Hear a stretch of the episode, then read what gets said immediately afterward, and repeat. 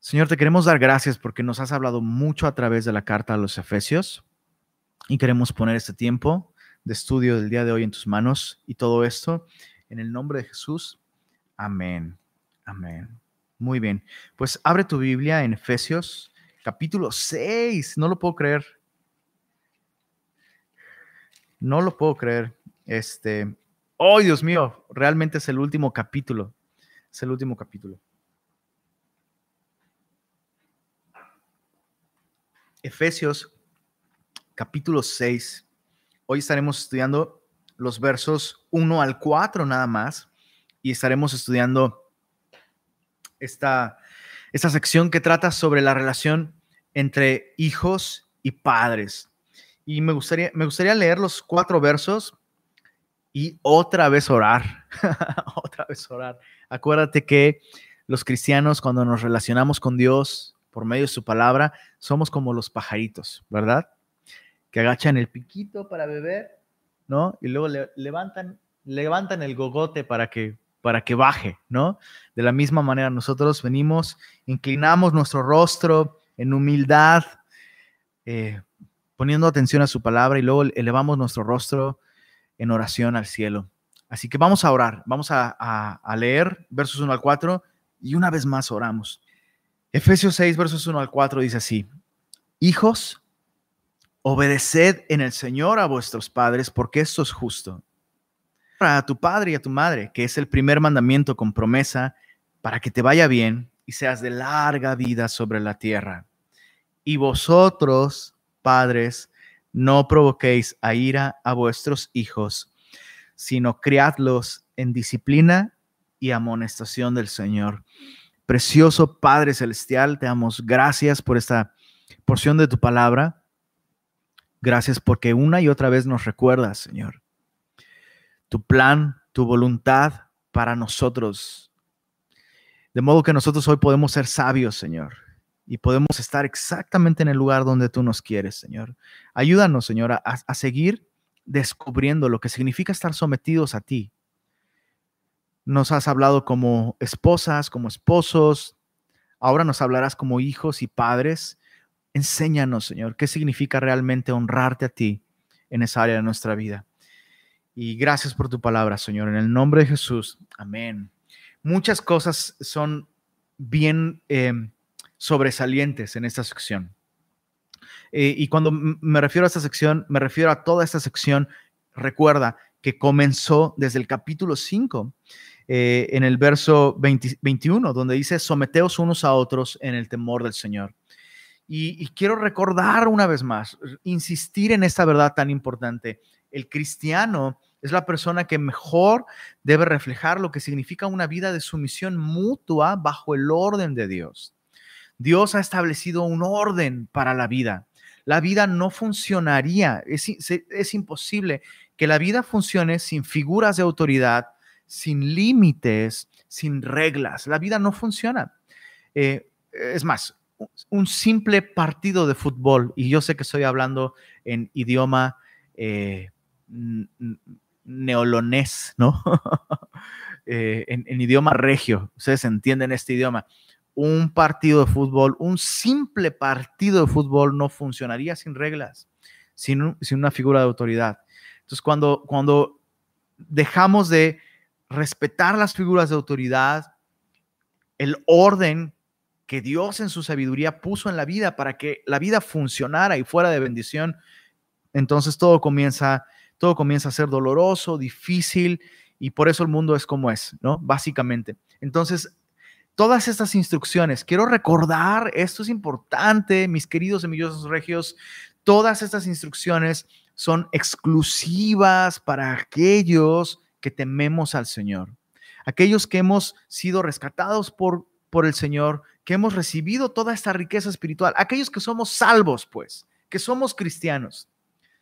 Por temor al Señor, por reverencia al Señor, reverenciamos el orden de la vida en el matrimonio, en la familia, en el trabajo. Y me llama mucho la atención cómo cada porción en la que hemos tratado este tema, esta relación, entre figuras de autoridad, que dicho sea de paso, la palabra autoridad no se menciona. pero se sobreentiende por, por esta expresión de someternos, de, de subordinarnos unos a otros. Eh, y llama la atención que cada vez que trata una esfera en la que debe haber un orden, ¿no? En este caso, primero el matrimonio, luego los hijos, después va a dirigirse a eh, la relación eh, empleado-patrón, ¿no? Cada vez que trata estas esferas, primero comienza con aquellos que se deben de subordinar. Es algo muy interesante, ¿no? Es algo muy, muy interesante, porque no le habla primero a la autoridad, sino primero a aquel que está sujeto a una autoridad. Entonces, em, es, bien interesante esto, es bien, bien, bien interesante. Este, me estoy dando cuenta que tengo mal mis notas aquí, porque lo puse al revés. Eh, antes de tratar con los padres, Dios trata con los hijos. Interesante. Dios se dirige a los hijos. Y hay algo que, debemos, que debemos reconocer. Hay solamente cuatro versículos en toda la Biblia dirigidos directamente a los hijos, a los niños, es decir, aquellos que están eh, bajo una figura de autoridad paternal aún en esta etapa de formación. La Biblia no tiene muchísimos textos dirigidos a los, a los niños, a los hijos. solamente en cuatro ocasiones en toda la Biblia, la Biblia se dirige directamente a los niños, a los hijos. Y, cada vez, o, sea, estos cuatro versículos son Éxodo, verso 20, capítulo 20, verso 12. Es justamente este mandamiento, honrarás a tu padre y a tu madre honrarás a tu padre y a tu madre. En Deuteronomio 5, verso 16, se repite ese mandamiento. Es la segunda vez que la Biblia se, dirige directamente a los hijos, a los niños. Se repite ese mandamiento con la promesa de, si, si lo haces, Dios le dice a, los niños de Israel, les dice, cuando entres en la tierra, tus días serán largos en la tierra prometida, ¿no? la tercera vez es aquí en Efesios y la cuarta vez es en Colosenses capítulo 3, verso 20. Solo quiero leértelo. Colosenses 3:20 dice, hijos, obedeced a vuestros padres en todo, porque esto agrada al Señor. Entonces, muy sorprendente cómo la Biblia solo en cuatro ocasiones se dirige a los niños y las cuatro ocasiones les habla sobre el mismo tema, obedece. Obedece en el Señor a tus padres. Obedece a tus padres. La, la gran importancia de la obediencia.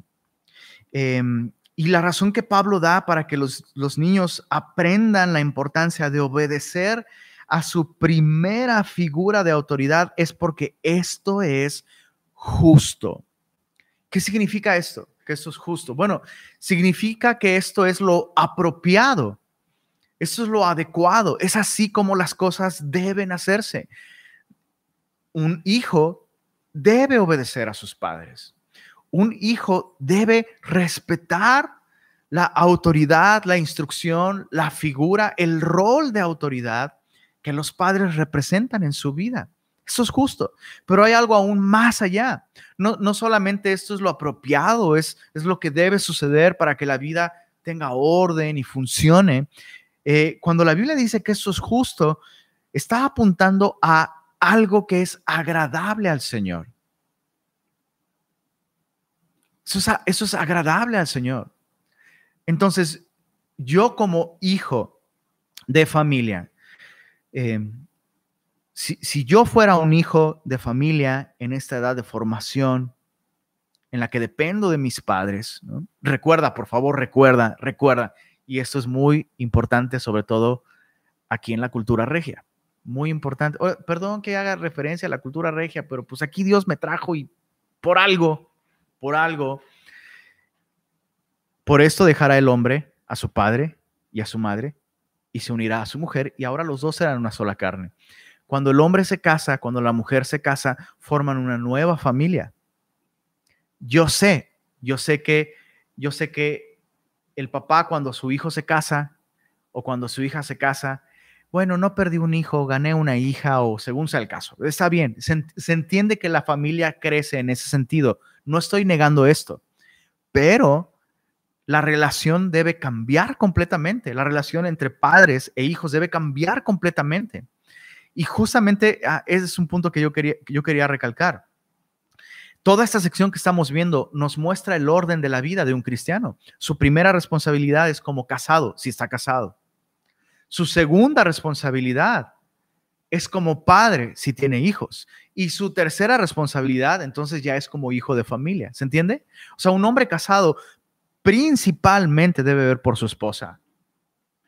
No puede y no debe un hombre casado desatender a su esposa por poner primero a sus padres. Eso, eso es, es en contra del orden de Dios. Y muchas veces sucede, tristemente muchas veces sucede que hay problemas matrimoniales porque el esposo está haciendo Literalmente, literalmente, el esposo está obedeciendo a sus papás. Y básicamente los suegros son los que gobiernan en el matrimonio porque el papá no está desempeñando su poder, perdón, su autoridad, su deber. Y lo mismo sucede eh, también en el caso de, de, algunas esposas, ¿no? Las esposas descuidan a sus esposos porque siguen viviendo como hijas de familia.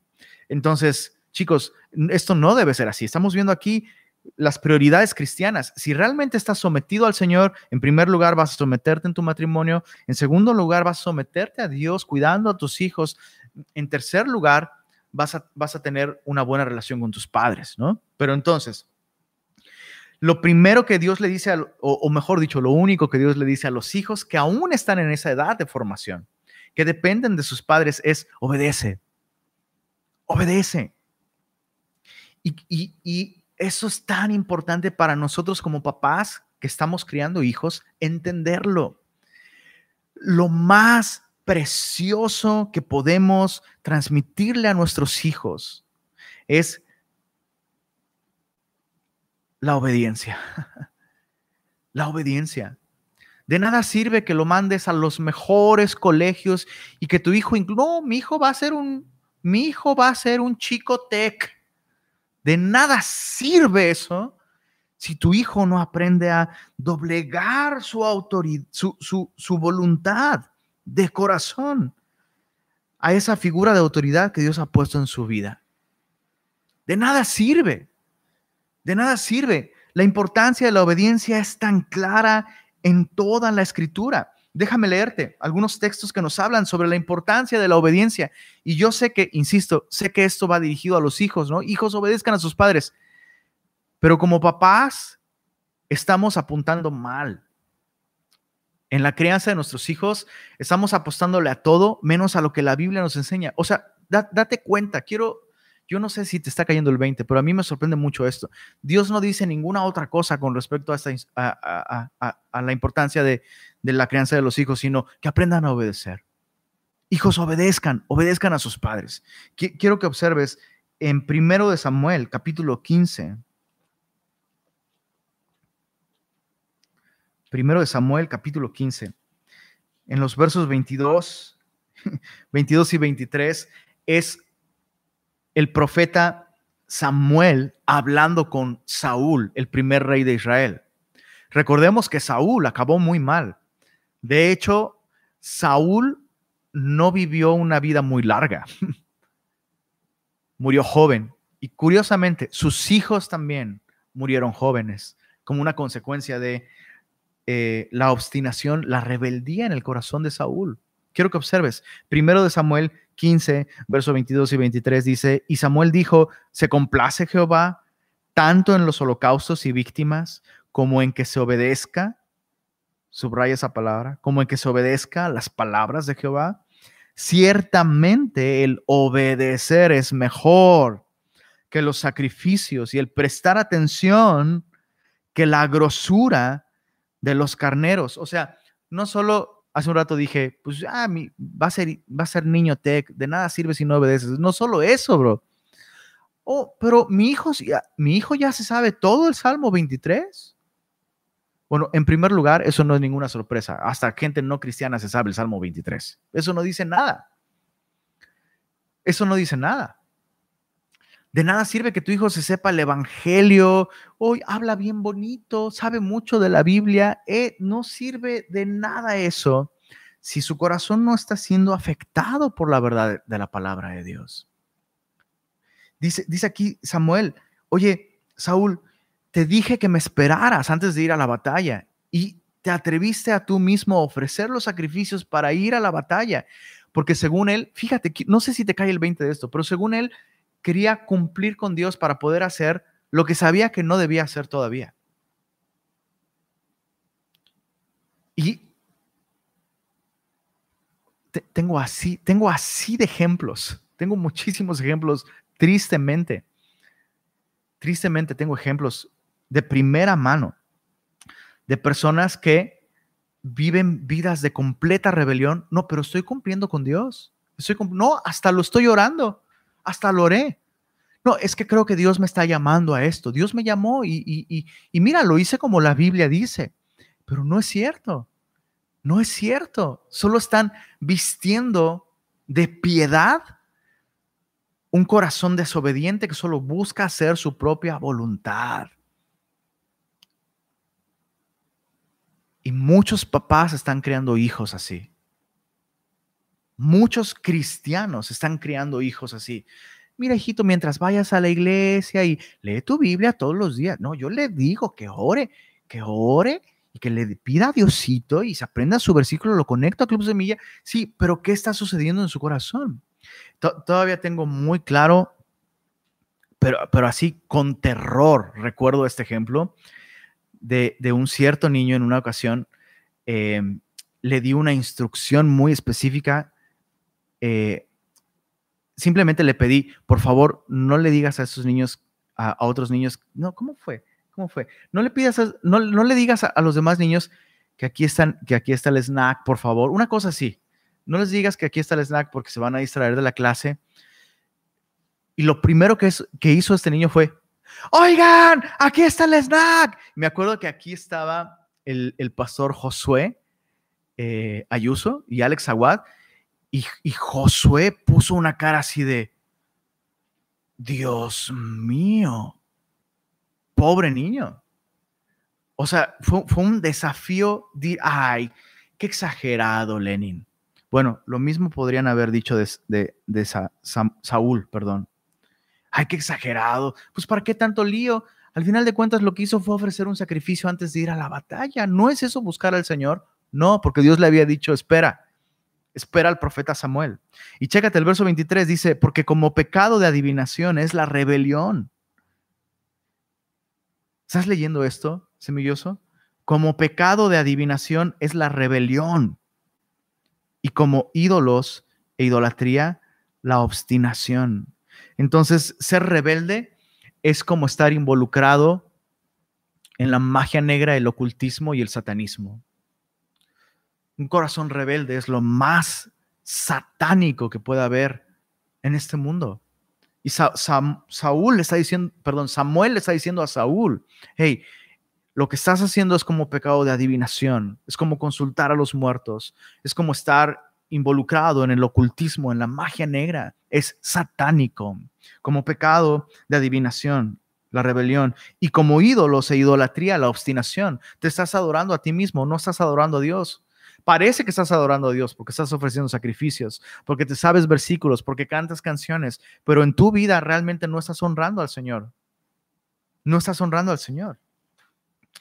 Y como una consecuencia de, este estilo de vida en, en Saúl, Saúl murió joven, no fue de larga vida en la tierra. Otros textos que nos hablan sobre hijos desobedientes. Quiero que observes esto.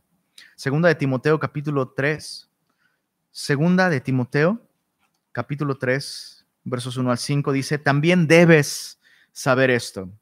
Segunda de Timoteo 3, 1 al 5. También debes saber esto, que en los postreros días, en los últimos tiempos, vendrán tiempos peligrosos. Tiempos peligrosos. ¿Por qué, Pablo? ¿Por qué vendrán tiempos peligrosos? Porque habrá hombres amadores de sí mismos, avaros, vanagloriosos, soberbios, blasfemos, desobedientes a los padres, ingratos, impíos, sin afecto natural, implacables, calumniadores, intemperantes, crueles, aborrecedores de lo bueno, traidores, impetuosos, infatuados, amadores de deleites. Chécate esto, semilloso. Papá, papá, lee esto con mucha atención y piensa en tus hijos. Dice, amadores de deleites más que de Dios, que tendrán apariencia de piedad, pero negarán la eficacia de ella. A estos evita.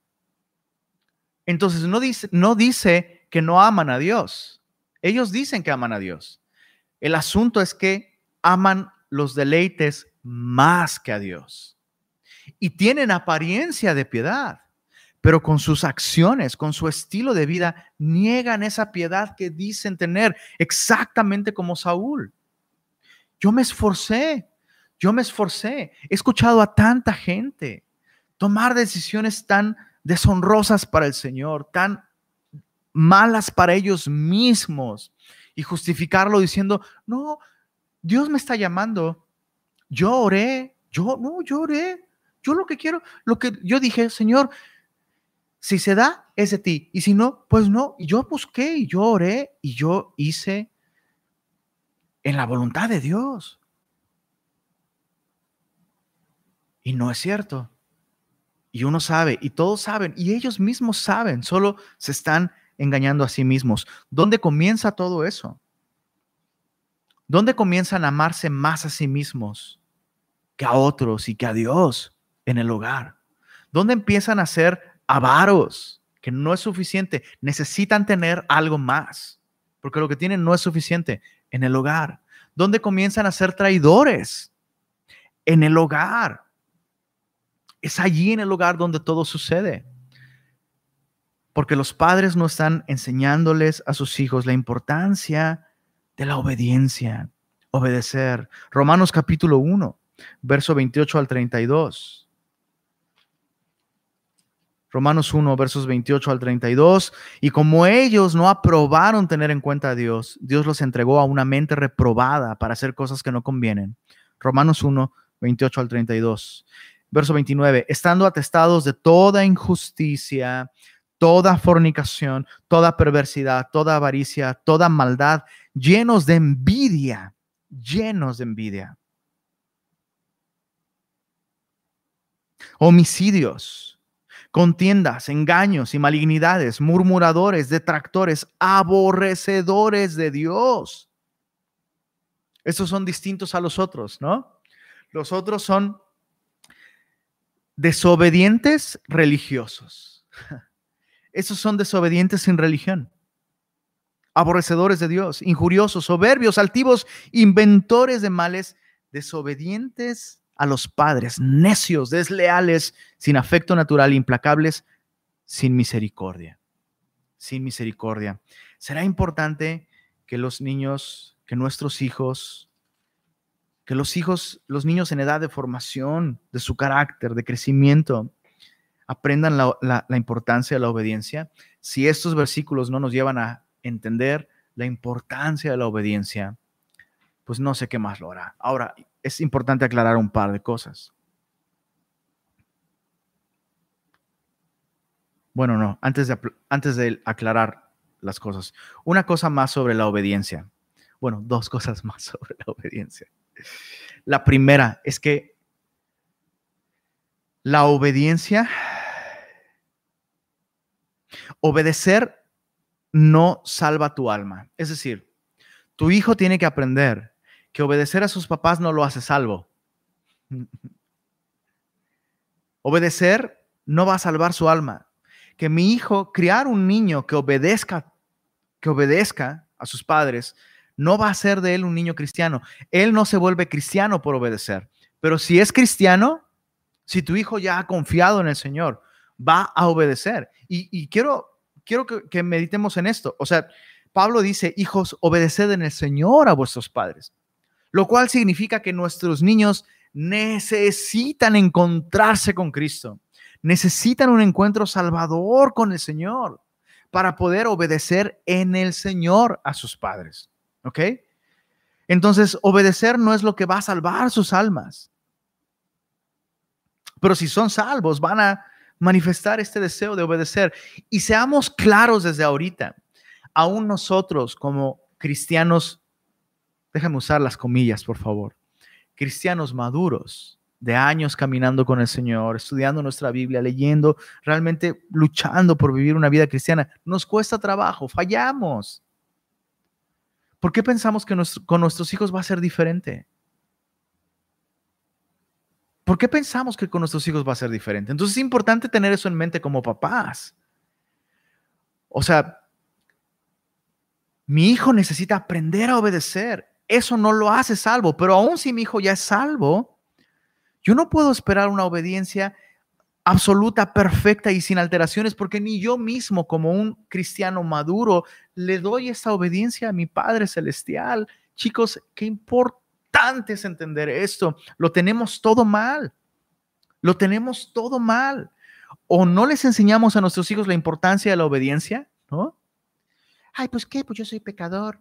Pues él también, pues qué, pues ¿cómo le voy a llamar a arrepentirse? Bro, enséñale la importancia de obedecer. Pero por otro lado, no demandes obediencia perfecta. Me encanta el balance bíblico. Me encanta el balance bíblico. Eh, críalo con, con esta perspectiva. Hijito, obedecer no va a salvar tu alma, pero obedecer puede salvarte la vida. Obedecer puede salvarte la vida. Eh, es, esto es justo, justamente algo que le enseñábamos a Belén desde muy chiquita. Desde muy chiquita le enseñamos eso. Obedecer puede salvarte la vida.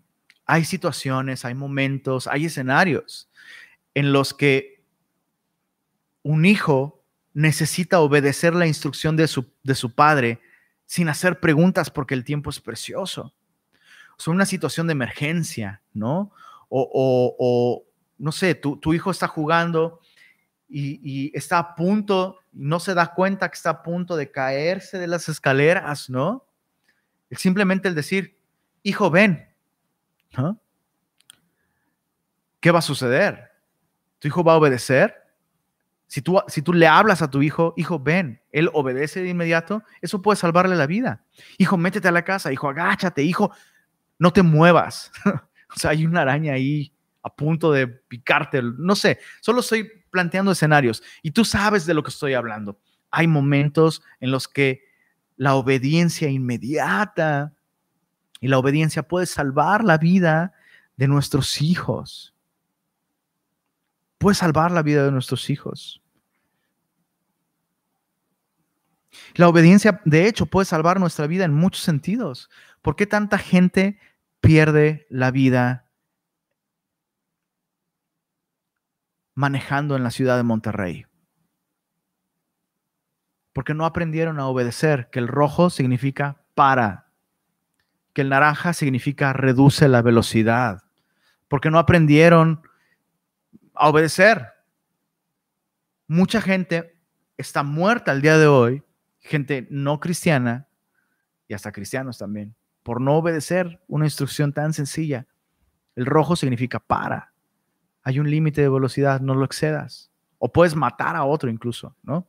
Entonces, no me quiero extender mucho más con esto. Lo que quiero decir es que desde el principio la obediencia a los padres es, es lo que transmite a nuestros hijos ese importante principio de que vivimos en un mundo moral, en el que somos responsables de nuestras acciones y nuestra desobediencia siempre va a traer un efecto negativo. Somos responsables de nuestras acciones y existe una responsabilidad moral de nuestra parte de obedecer, porque existe un creador ante el cual daremos cuenta de todas las cosas. En el Antiguo Testamento, en Deuteronomio capítulo 21, versos 18 al 21, eh, Dios le da esta instrucción a los padres. Si tu hijo si tienes un hijo que es rebelde, contumaz, los maldice, es borracho, es glotón, y está, está hablando obviamente de un hijo joven que aún se encuentra en el hogar, ¿no? Y Dios le dice, o sea, si es un hijo que no responde, puedes llevarlo ante la autoridad de la ciudad, con los ancianos, a la puerta de la ciudad. Y tienes que decirles, este mi hijo es rebelde, es, es contumaz, nos golpea, nos maldice, es borracho, no nos obedece. Y los ancianos de la ciudad juntaban a todos los hombres de la ciudad y apedreaban al hijo rebelde y moría. No estoy diciendo que vamos a hacer eso el día de hoy, por supuesto. Algunos papás se pusieron muy contentos con esa idea, pero no. El punto es que, y, el texto mismo lo dice, el pueblo va a aprender. O sea, todos los demás que vean lo que sucede con aquel que se levanta en contra de la autoridad de sus padres, es como si se levantaran en contra mía. Debes de saber esto.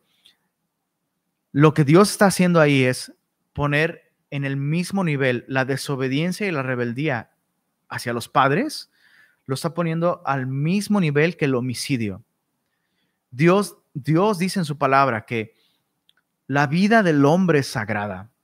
Y cuando un hombre mata a otro hombre, le quita la vida a otro hombre, no estamos hablando de un accidente, no estamos hablando de defensa propia incluso, Estamos hablando del crimen, de matar a otra persona. Dios dice, ya que el hombre fue creado a imagen de Dios, cuando un hombre mata a otro hombre, lo que está haciendo es violentar la imagen de Dios, la cual es sagrada, es bendita. Entonces, todo aquel que mate a otro hombre, ese hombre debe morir, por mano del hombre también, porque a imagen de Dios fue creado el, el hombre. Entonces, lo que Dios está haciendo es comparar es exactamente igual de violento. Es una rebelión en contra de Dios, desobedecer y rebelarse en contra de la autoridad de nuestros padres. Entonces, Lenin, ¿y cómo aplicamos esa, verdad en nuestros días? Ok, no vamos a apedrear a nuestros hijos. Obviamente no lo vamos a hacer, obviamente. Pero el punto, el punto es el siguiente. Enseñarle a nuestros hijos esto. Hijo, si vives una vida de rebeldía, estás muerto estás muerto. Eso no es vida. Y tu pecado tarde o temprano te va a alcanzar. Por un lado. Y por otro lado, como papás, hazte esta pregunta. ¿Cómo criarías a tus hijos si tú supieras que tus hijos podrían morir por desobedecerte? Bueno, eso es, eso es la realidad. Tus hijos podrían morir si crecen rebelándose en contra de, de ti y de tu autoridad. Críalos con esta perspectiva. En tus manos está la responsabilidad de enseñarles lo, necesario para que no mueran, para que vivan y sean de larga vida en la tierra. Y los padres somos los encargados de imprimir en el pequeño corazón de nuestros hijitos este temor, e, e, este sentido de soy responsable ante Dios, vivo en un mundo donde yo no soy Dios. Hay un Dios y ese Dios no soy yo y voy a dar cuentas. Y yo veo como mis propios padres temen a este Dios. Yo veo como mis propios padres temen a este Dios. Qué importante es esto. Hijo, le dije que no iba a predicar mucho, pero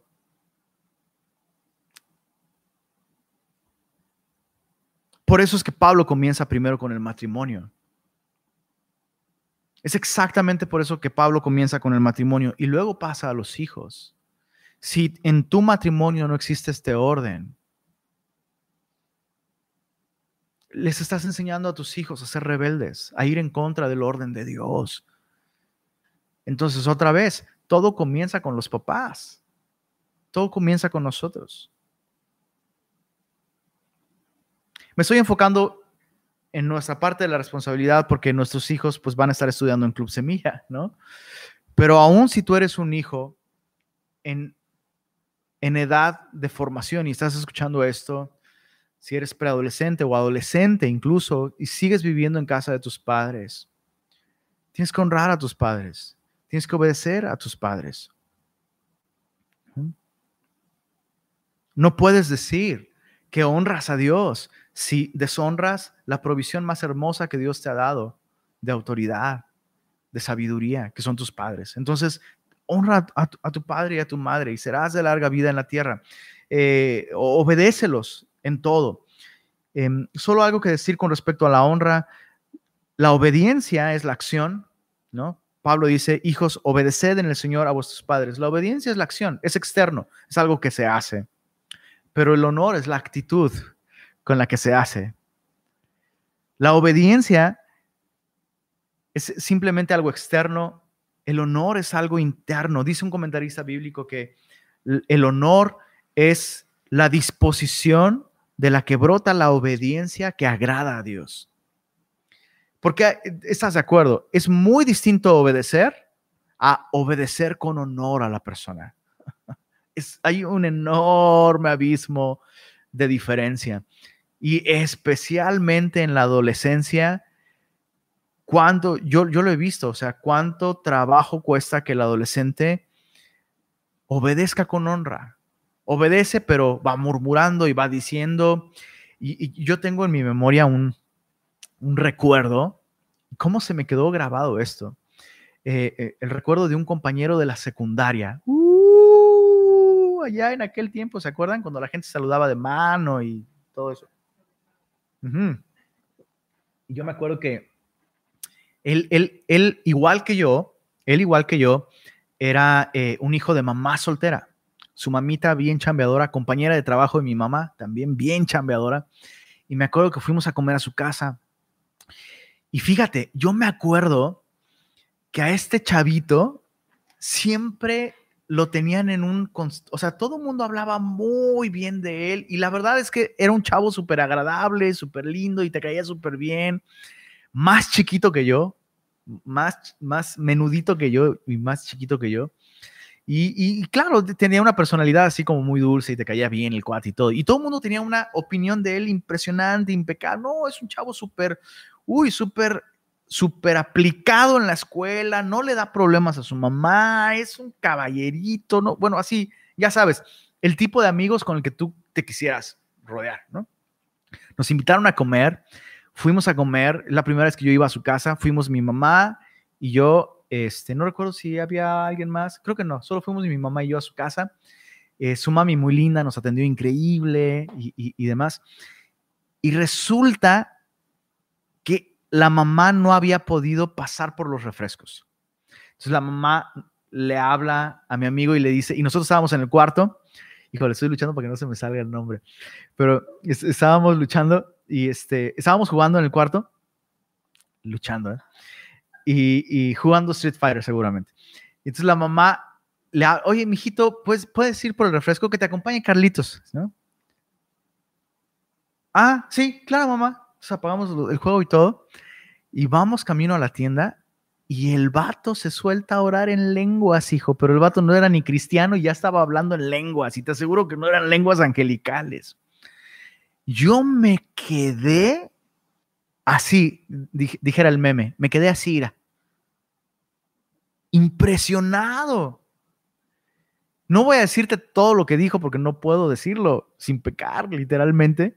Hasta me choca que eso esté en mi memoria. Pero hay una cosa que sí te puedo decir y que esa no la olvido, pero por nada.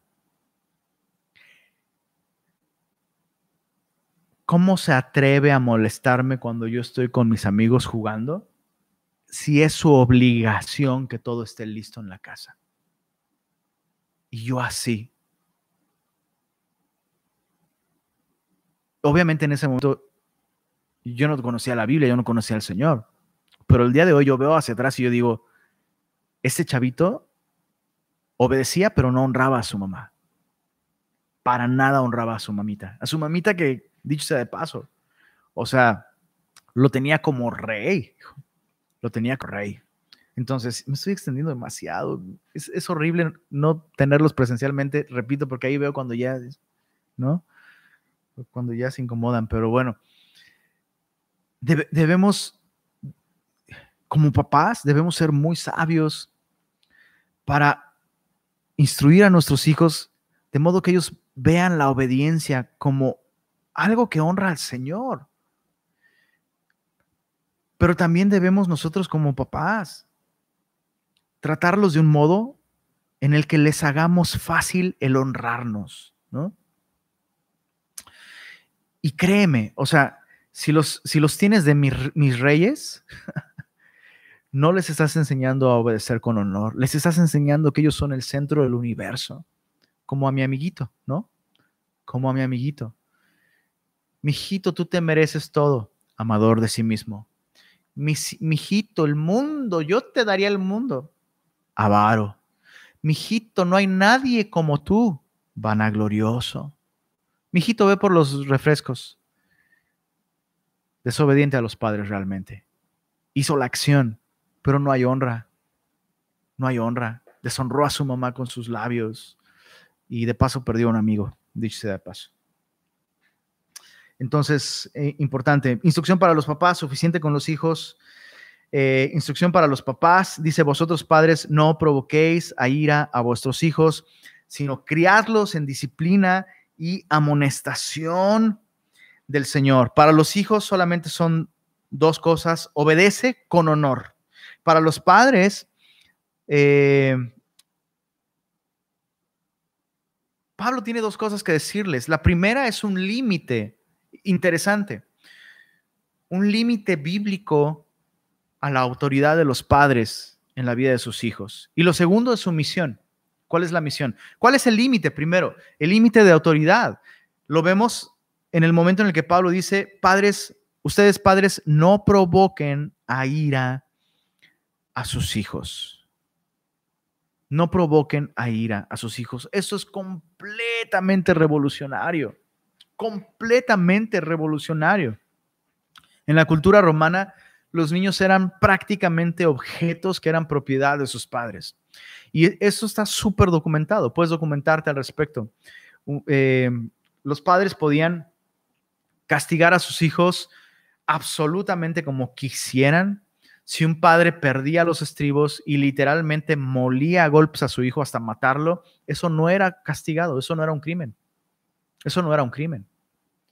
Ay, Lenin, ¿y no es igual que los judíos que los llevaban para que los apedrearan? Ah, no, eso es muy distinto, bro. Es muy distinto. Porque el padre llevaba al hijo ante una autoridad en la ciudad, ante los ancianos. Eso era parte de la ley civil y espiritual para la nación de Israel. Quiero insistir que esas leyes no aplican para nosotros y no es lo que Dios nos está llamando a hacer.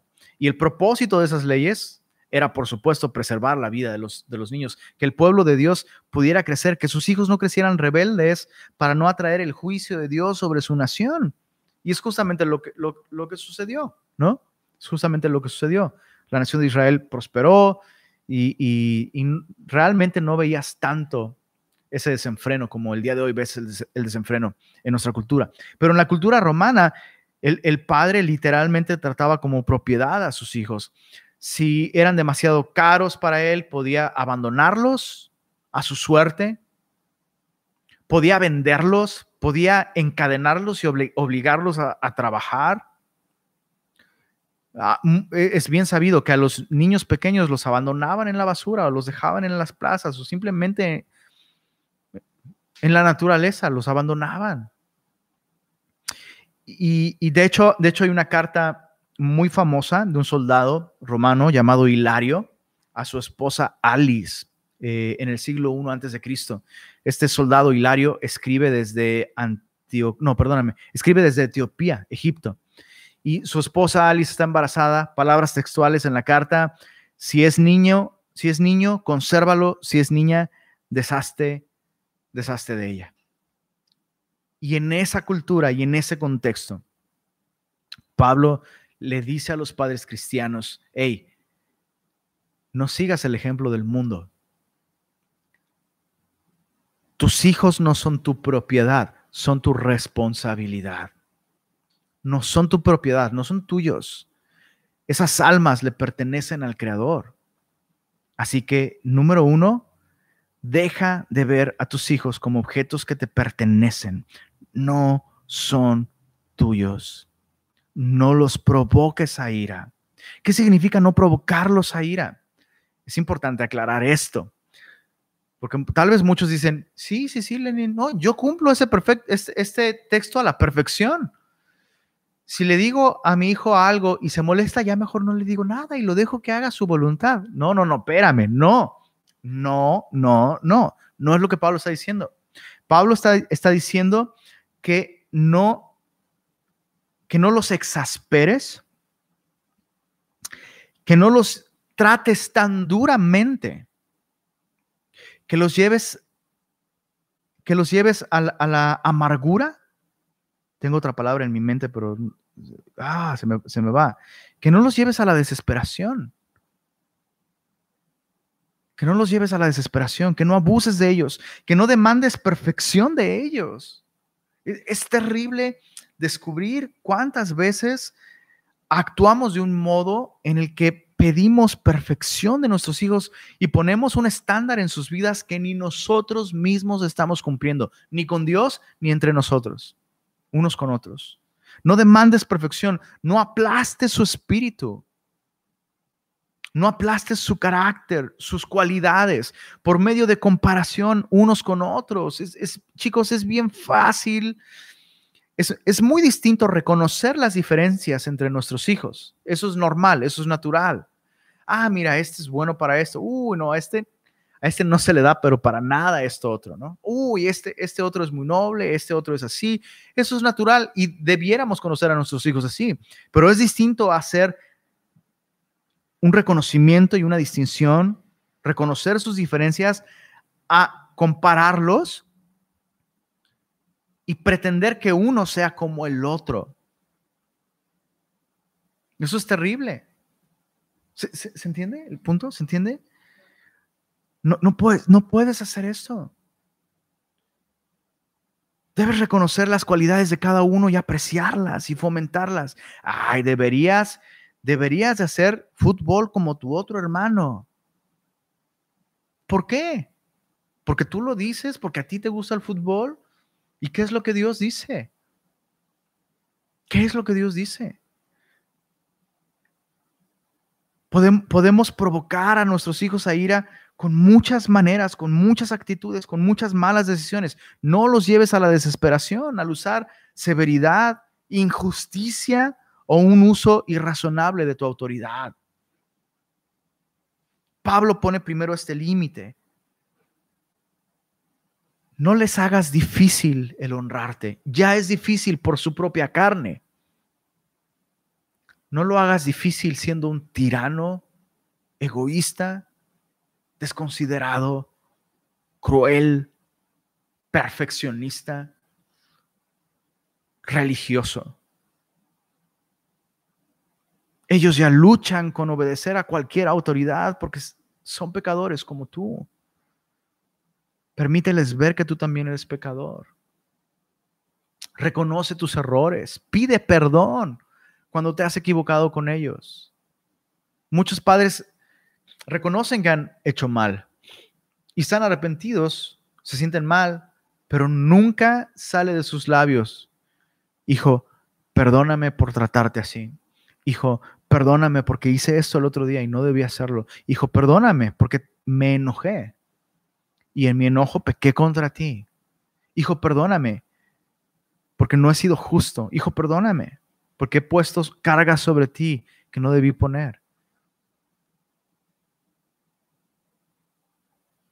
No los provoques a ira.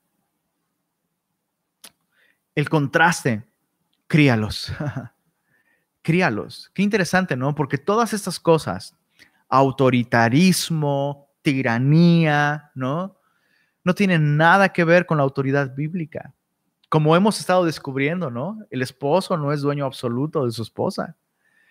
No es la máxima autoridad y la, la autoridad total en la vida de su esposa. Hay otras autoridades. Primero el Señor, hay autoridades civiles, autoridades eclesiásticas, todos estamos sometidos unos a otros de la misma manera. El contraste de provocarlos a ira es criarlos. Y, antes de ver a qué se refiere Pablo con la crianza, no existe una manera más rápida, efectiva, fácil y duradera de provocar a nuestros hijos a ira que abandonarlos. ¿Quieres provocarlos a ira? No los críes. Van a crecer enojados, insatisfechos. ¿Quieres provocarlos a ira? Abandónalos. Abandónalos. Trátalos como mascotas. Ah, le doy todo, no le hace falta nada en casa, ¿eh? Uh, no, yo trabajo duro, no le hace falta nada. No le dediques tiempo, no lo escuches, no te involucres en su mundo. Muchos papás tienen a sus hijos, insisto, tienen a sus hijos como, hijo, ya, ya quiero que crezca y se vaya, hijo, ¿no? Y los hijos piden atención. Mira, papá, ah, sí, ah, uh, sí, sí, sí, sí. Nunca le prestó atención. De chiquitos, ellos no se dan cuenta, pero van creciendo y se van dando cuenta. Nunca le importé a mi papá, nunca le importé a mi mamá.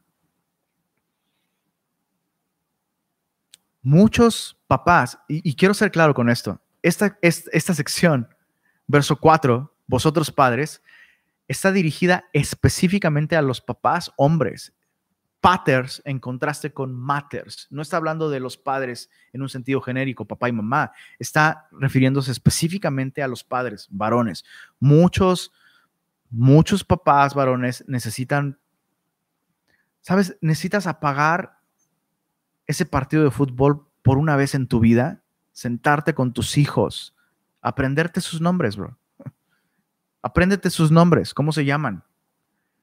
Sus fechas de cumpleaños, bro. Ya no me voy a poner tan exigente para que recuerdes el año en que nació, pero por lo menos el día en el que cumple años. O sea, te aprendes el nombre del, en el partido del año no sé quién, y el jugador no sé qué, y la estadística no sé qué, y tantos minutos de control del balón, y bro, invierte en tus hijos. Invierte en tus hijos. Repito, en este momento parece, no, pues también, también. Ellos están bien, no, no están enojados, van a estar enojados. Lo van a estar cuando se den cuenta. Para papá soy como una mascota. Me da casa, comida y me lleva al veterinario, perdón, al doctor. Listo. Tus hijos no son mascotas. Si todo lo que les das si lo único que obtienen de ti es aquello que se puede conseguir con dinero, los estás tratando como mascotas. Y no les estás dando algo que va a durar por la eternidad. Y los vas a crear para buscar eso, lo que el dinero puede conseguir. Los vas a criar para buscar lo material, lo inmediato y la gratificación propia, como una mascota exactamente como una mascota. Tu hijo no es una mascota. Es un alma eterna, creado a imagen de Dios, portador de la imagen de Dios.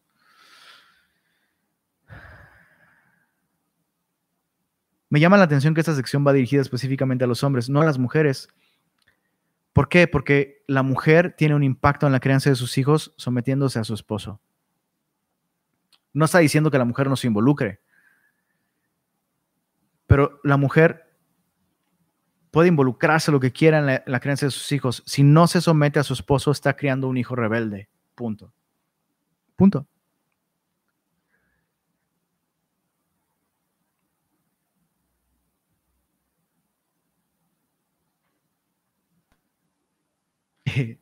Eh, mi, mi, hija Sofía está en esa edad en la que me ama mucho. Soy su papito muy chulo, me dice. Y, está en esa etapa en la que de pronto, de, pronto empezó a hacer preguntas sobre papá y sobre mamá, ¿no? Y, y empezó a decir, papá es mi esposo, me quiero casar, me quiero casar con papá, quiero que papá sea mi esposo. Y creo que es algo que normal se sucede, ¿no? sobre todo con las niñas, ¿no? Supongo. Em, pero yo se lo atribuyo a mi esposa. Se lo atribuyo a mi esposa. O sea, Sofía ve, Sofía ve cómo mi esposa me ama y, y por eso Sofía me ama. La verdad, es la pura verdad, la pura verdad.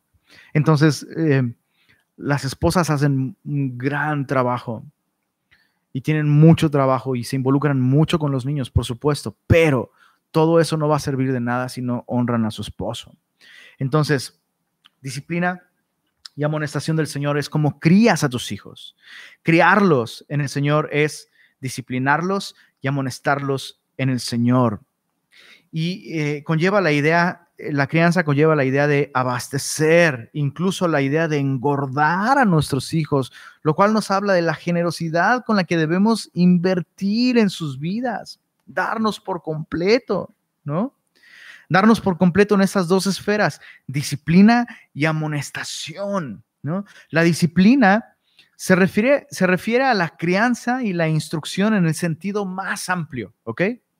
Algunos dicen que se refiere específicamente a la, a la disciplina física. No, se refiere a la disciplina en términos más amplios, pero incluye la corrección física.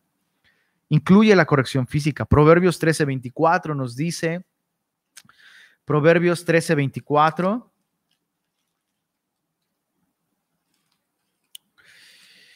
Ah, el que detiene el castigo a su hijo aborrece, mas el que lo ama desde temprano lo corrige. Entonces, eh, si tú tienes hijos y son pequeños y tu, tu hijo ya sabe decir no, si tu hijo ya, ya dice mentiras y tu hijo ya, ya sabe decir no y te dice no, hijo, haz esto, no, tu hijo ya es candidato para, para la corrección física. Recordemos, por favor, que eh, el concepto bíblico de disciplina física no de, de, ninguna manera es semejante a el maltrato físico. Eso es otra cosa, el abuso físico, eso es otra cosa. Esto debe, debe hacerse en el Señor. No es nada más porque me molestó y ya me cansó. No, eso no es disciplina bíblica. Debe haber bases bíblicas para eso. Debe ser en el Señor con el propósito específico de mostrar una falta en el corazón de, de nuestros hijos, una ofensa hacia el Señor. Y es una corrección y es un momento especial para poder hablar con ellos, orar por ellos. Ellos deben de ser instruidos con cada varita que reciban. Y por supuesto también un límite, ¿no? Cada familia puede poner sus propias sus propios criterios, creo que hay cierta flexibilidad, pero no es para que te agarres a tus hijos como, como piñatas, ¿no? Eh, ellos deben verte en completo control, en completo control, no en ira. Debes usar un instrumento específico para esto. Una varita de madera es una muy buena opción. Em, entonces, eso, Tienes que hacerlo con el temor del Señor. Y es un momento de instrucción. Básicamente, disciplina en el Señor significa hacer de ellos tus discípulos, lo cual me lleva a algo muy importante, hacer de nuestros hijos nuestros discípulos. Es un disparate. Cada vez que escucho a padres decir, ay, mis hijos son mis mejores maestros. Qué terrible, qué desgracia, qué desgracia. Y, luego ves sus vidas y dices, sí, sí, mira, parece que ellos están leyendo otra Biblia donde dice, padres obedezcan en todo a sus hijos. Padres honren a sus hijos, porque ese es el primer mandamiento con promesa. ¿No? Pareciera que lo están viviendo así. No es así. Chicos, dejemos esto claro. Dejemos esto claro. Dios no te dio a tus hijos para que ellos te enseñen y ellos sean tus maestros, pobres de tus hijos, si los estás tratando así. Dios te ha puesto a ti como el instructor de tus hijos. No estoy diciendo que Dios, Dios no use a mis hijas para enseñarme cosas, pero es Dios quien me las enseña. No son mis hijas quienes están en esa autoridad y en ese rol de mi vida. Ahora, va a haber un tiempo, va a haber una edad y especialmente con Belén, tenemos de pronto conversaciones muy profundas. Y estamos llegando a una edad en la que Belén tiene ideas propias que me desafían, que me estimulan, de las que aprendo bastante. Pero aún así, soy yo quien tengo la responsabilidad de funcionar como un maestro, como un discipulador en su vida. No abandones esa función. Finalmente, amonestación del Señor implica reprensión verbal suave, corrección, lo cual conlleva la idea de razonar con ellos. Y, este último aspecto, ¿no? La amonestación del Señor es algo que puede durar el resto de tu vida. No siempre vas a tener ese rol de disipularlos y de ser esa figura, ¿no? De, de incluso corrección física, por supuesto, eso no va a durar toda la vida. Pero lo que sí puede durar toda la vida es que, ellos estén abiertos a tu amonestación. Oye, papá, ¿qué piensas de esto? Gánate ese derecho. Gánate ese derecho. ¿Quieres mantener esa relación con tus hijos? Tienes que crear un fundamento desde el día de hoy. Gánate ese derecho de que en el futuro te tomen en cuenta. Como padres tenemos esa responsabilidad y ese privilegio de reflejarles durante esta etapa de formación el tipo de padre que ellos pueden tener en el Señor. Nuestra relación con ellos los prepara para que ellos tengan una relación con su Padre Celestial. Eso, es lo más importante en lo que debemos invertir. Ahora, para terminar, solo Dios es un Padre perfecto. Solamente Dios es un Padre perfecto. Y aún Él tiene hijos desobedientes. ¿Cuántos dicen, amén? Aún Dios, siendo un Padre perfecto, tiene hijos pródigos. Entonces, tú puedes hacer todo bien y al final tu hijo va a tomar decisiones. Y yo quisiera hablar especialmente a aquellos que tienen hijos pródigos y que han hecho su trabajo que hicieron lo que les corresponde. Descansen en el Señor. Descansen en el Señor.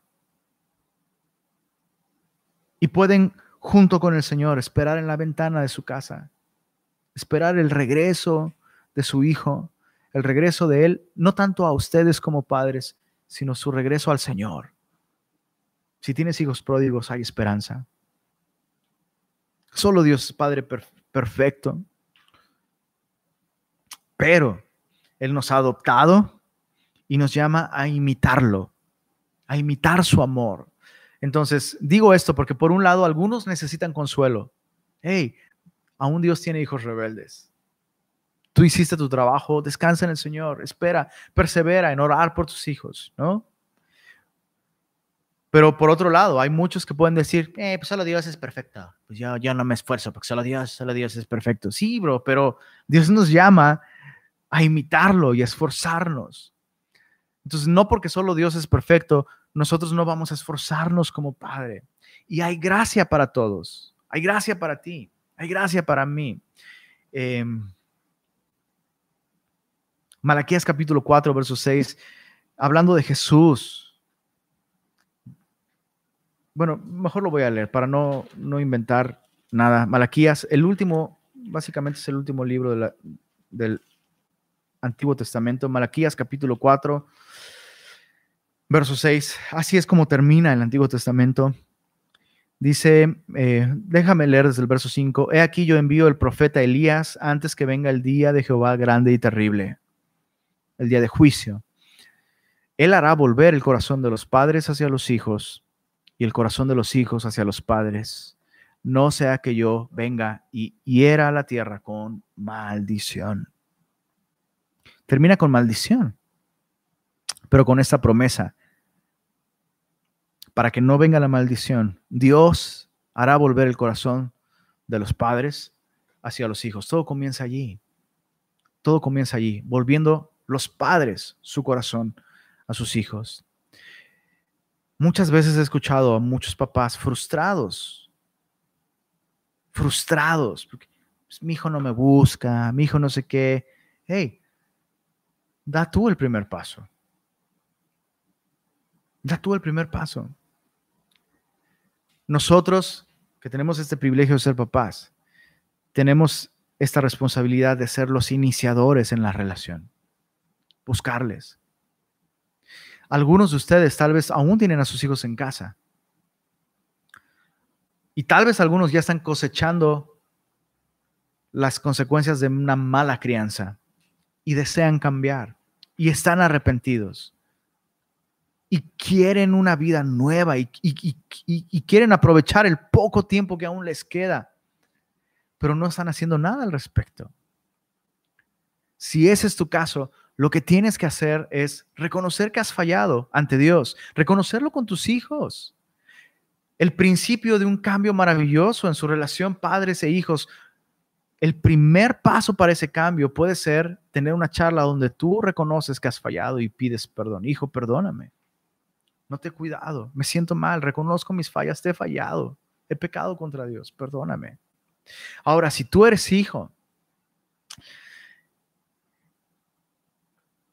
y tú tienes problemas con tus padres, incluso aunque ya eres grande y ya formaste tu propia familia, la Biblia dice, en cuanto dependa de ti, tienes que estar en paz con todos los hombres. Y tal vez algunos se sienten condenados porque su relación con sus padres está fracturada. Y dices, ¿cómo yo voy a ser un buen padre si yo como hijo he sido un mal ejemplo y no tengo una buena relación con mis propios padres? Escucha esto. La Biblia dice, en cuanto dependa de ti, estad en paz con todos los hombres. Haz tu parte. Haz tu parte haz esa llamada telefónica. Abre las puertas de tu casa a tus padres si no lo has hecho. Busca esa manera de honrarlos, invítalos a comer, ora por ellos. Y si ellos no responden, o si él, si tu papá, tu mamá no responde y no, no, quiere, no quiere restaurar la relación contigo, tú puedes descansar. Hay tristemente hay escenarios en los que uno hace lo que le toca para poder estar en paz con otros, pero la otra parte no hace lo suyo. Descansa en el Señor. Descansa en el Señor. Dejemos que el Señor traiga libertad a nuestros corazones el día de hoy y que podamos hacer este buen trabajo como papás. Quiero recordarte esto, recordarte esto, estas prioridades. Primero como esposo, luego como padre y después viene como hijo. Entonces, otra vez, no vivas condenado si tú hiciste tu parte por restaurar tu relación con tus padres y ellos no respondieron y no, no, no, eso, no, no hubo una respuesta. Descansa y no descuides tu primera responsabilidad, que son tus hijos. Espero que esto tenga sentido para algunos. Eh, esas relaciones pueden ser complicadas. Vamos a orar, vamos a pedirle al Señor que Él nos ayude y vamos a celebrar la cena del Señor. Padre, gracias por esta porción de tu palabra que nos pone en perspectiva. Perdónanos, Señor, porque descubrimos con, con mucha frecuencia que es muy fácil desviarnos de tu perspectiva sobre la crianza, sobre nuestros hijos, y es muy fácil enfocarnos en lo que no es lo importante. Danos la gracia, Señor, para ser esas figuras que te representen a ti en casa, Señor Danos la sabiduría para criar a nuestros hijos de modo que ellos crezcan entendiendo, viéndose a sí mismos como personas responsables moralmente, que deben obediencia y respeto y, sumisión principalmente a ti, Señor. Deseamos que nuestros hijos vivan vidas exitosas y fructíferas y efectivas, espiritualmente hablando, Señor nos llama mucho la atención que no hablas de nada económico aquí en la crianza, nos hablas de cosas espirituales, Señor. Porque eso es lo más importante, Señor, lo espiritual. Y si buscamos primeramente tu reino y tu justicia, todas las demás cosas serán añadidas. Permítenos vivir eso en la crianza de nuestros hijos, Señor. Buscar primeramente tu reino y tu justicia en la vida de nuestros hijos. Aquellos que tienen relaciones rotas, heridas del pasado, sánales, Señor. Permíteles honrar a sus padres por medio de perdonar. Aun si las relaciones no pueden ser restauradas el día de hoy, permíteles perdonar y honrar a sus padres de esa manera, Señor. Y por aquellos, eh, aún en edad de, de crianza, aún bajo el techo de sus padres, Llena de tu espíritu a nuestros jóvenes, a nuestros niños, Señor. Aquellos que aún no tienen un encuentro contigo, permíteles encontrar salvación en ti y recibir por medio de tu salvación un corazón capaz de honrarte al obedecer y honrar a sus padres. Y gracias, Señor, una vez más por tu palabra. En el nombre de Jesús. Amén.